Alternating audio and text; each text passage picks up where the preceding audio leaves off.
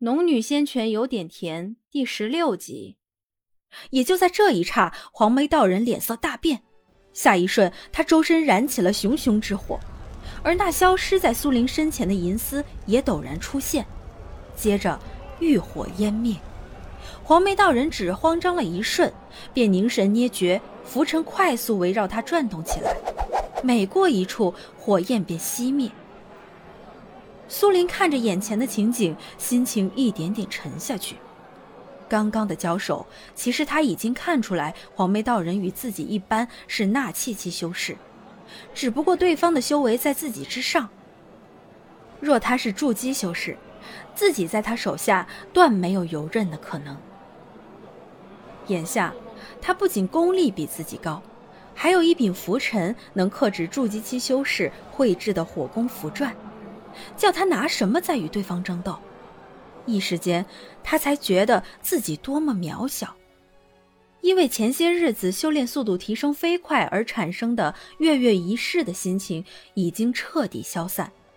此时，他如逼入困境的野兽，四下都是森森的武器铁壁，他逃不掉。他也有想过带着柳氏和自己一起躲进空间躲避，但是眼下的情形还不到万不得已。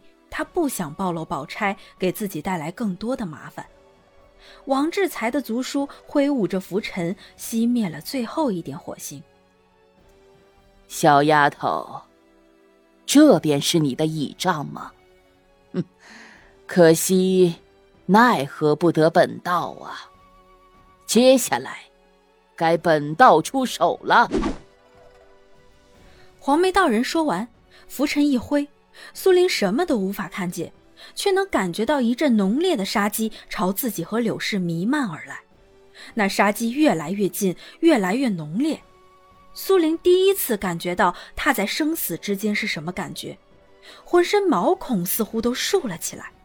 那死亡的恐惧被一点点放大，清晰的让每一个毛孔感受到，传递到大脑。就在他以为自己和柳氏逃不过这一劫的时候，人群外却突然响起一声大喝：“住手！”只见他长袖翻飞，顷刻间便将那杀意尽数瓦解。黄眉道人，你是欺我赵家无人吗？苏林转头瞧去，来人年约四十上下，周身刚正之气，一张国字脸，神情端方，目光扫向苏林和柳氏，微微点头。然后一步步走进赵家小院苏林不解的转头看了眼柳氏，柳氏却只是松了口气，握了握他的手掌，摇头不语。黄眉道人见到突然出现的男人，冷哼一声：“哼，赵重天，是你侄女先欺负我侄儿在先，难道不许我讨回来？”黄眉道人。事情的起因究竟如何？想必你心中明白。颠倒黑白一向是你黄眉道人的本事。柳氏和冉儿是我赵家之人，王家若是执意与赵家为敌，赵家也不得不应下。黄眉道人黄色的长眉翘了翘，肥圆的脸上一双鼠目飞快的一转，虽不至于闹得两家为敌。但这件事，你身为赵家族长，须得给我一个交代才是。只是说到交代的时候，明显底气有些不足。王家不是修仙家族，不过一介凡人宗族，敢跟赵家叫板的原因，全是因为黄眉道人拜入了修仙宗派，是以旁人不得不掂量一下其宗派能力，不敢轻易招惹王家。这也致使王家越来越目中无人。黄眉道人，这件事并非我赵家之错，该给交代的是你侄儿王志才才是。但我赵家不欲追究此事，此事就此打住，对你我两家都好。若你不肯，哼，那我赵家也断没有孬软之人。黄眉道人原本听王志才说这两个孤儿寡母是被赵家赶出来的，早不跟赵家来往，所以才大胆出手助侄儿。哪想半途赵家族长竟然出面。说到此，黄眉道人也知道，双方各让一步才是最明智的。虽然他不怕赵家，但毕竟他的家族比不上赵家。丝绸半晌，黄眉道人肥脸上才露出些些笑容。此事原是小辈们玩笑，王家和赵家犯不着为此小事伤和气。如此，就当此事没发生过。苏玲扶着柳氏，没有吭声。今日若非赵家族长出面，他和柳氏肯定没有好下场。心中却暗暗发誓，以后一定要向黄眉道人报此仇。同时，也让他深切意识到，孤身一人修行，将来的道路不会比现在好多少。赵重天的话给了双方一个台阶下。此时，听闻黄眉道人肯让步，微笑着伸手道了个请字。黄眉道人不喜不怒，点头，带着叫叫嚷嚷的王志才离开了赵家小院儿周围围着的人也渐渐散开了。只有苏玲、柳氏、赵重天、赵管事、张白平四人站在木栅栏围着的院子里。张婶担忧地看了柳氏一眼，见赵家族长在，也不好说什么，只搂着自家的几个孩子和男人一起回了家去。大哥，这次多谢你了。柳氏对赵重天心存感激，他也明白，刚刚的危机若不是赵重天出现。眼下，他和冉儿恐怕。赵重天看了苏玲一眼，方正的国字脸上露出一丝笑容，转头看向柳氏：“弟妹不必多礼，你和冉儿都是赵家人，别人欺负到赵家头上了，我这当族长的不出面，岂不是让别人看我赵家笑话？”苏玲没有言语，她穿来几月，对赵家了解不多。但从仅有的信息中，她对赵家生不出好感。但眼下的确是赵家这位族长救了自己。想到此，他张了张嘴，看着眼前的男人，他该是赵冉的大伯吧？大伯，多谢你救了我们。苏玲如今身量还没有完全拔高，赵重天伸手摸了摸她的头顶。一家人，不说什么谢不谢的话。倒是冉儿你，什么时候有了纳气五层的功力？苏玲早知道自己能被黄眉道人看穿，自然也逃不过赵重天的眼睛，但他也想好了怎么回答。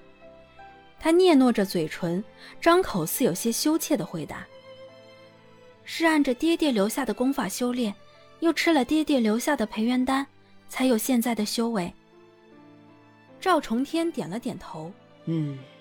纳气五层，很不错了。说话间，从怀里掏出一个小瓷瓶，递给苏玲。你才十三岁，能修炼到此，是我赵家的福气。大伯没准备什么礼物送你，我这里有三颗培元丹，你拿去，好好修炼。苏玲摆手道：“不用的，我吃了也没太大用处，大伯还是留给其他人吧。”赵重天听闻他所言，脸色微变，把瓷瓶塞入他手中。族里不缺这几颗培元丹，不管有没有用，能尽力的还是该尽力啊！说完，便转头看向柳氏。然而有如今的修为，憧憬在天之灵也会感到欣慰的。弟妹，你真的不准备回家去？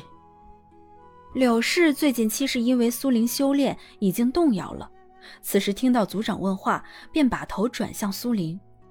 苏玲见柳氏模样，便知道她在犹豫，于是赶紧接了话头，对赵重天道：“大伯，我和娘在这里生活的很好，暂时不准备回去。”唉，赵重天叹了口气：“你这丫头，跟你爹一样倔，好吧。”大伯也不强迫你，什么时候想回来了就回来。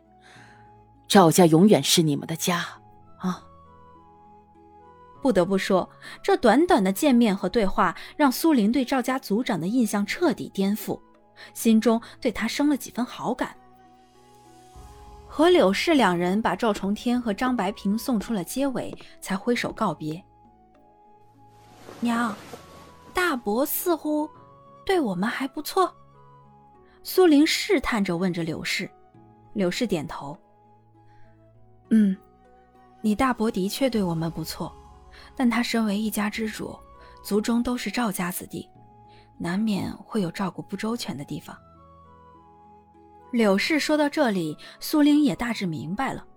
族长对他们再好，但事务繁忙，不可能整日二十四小时守着他们。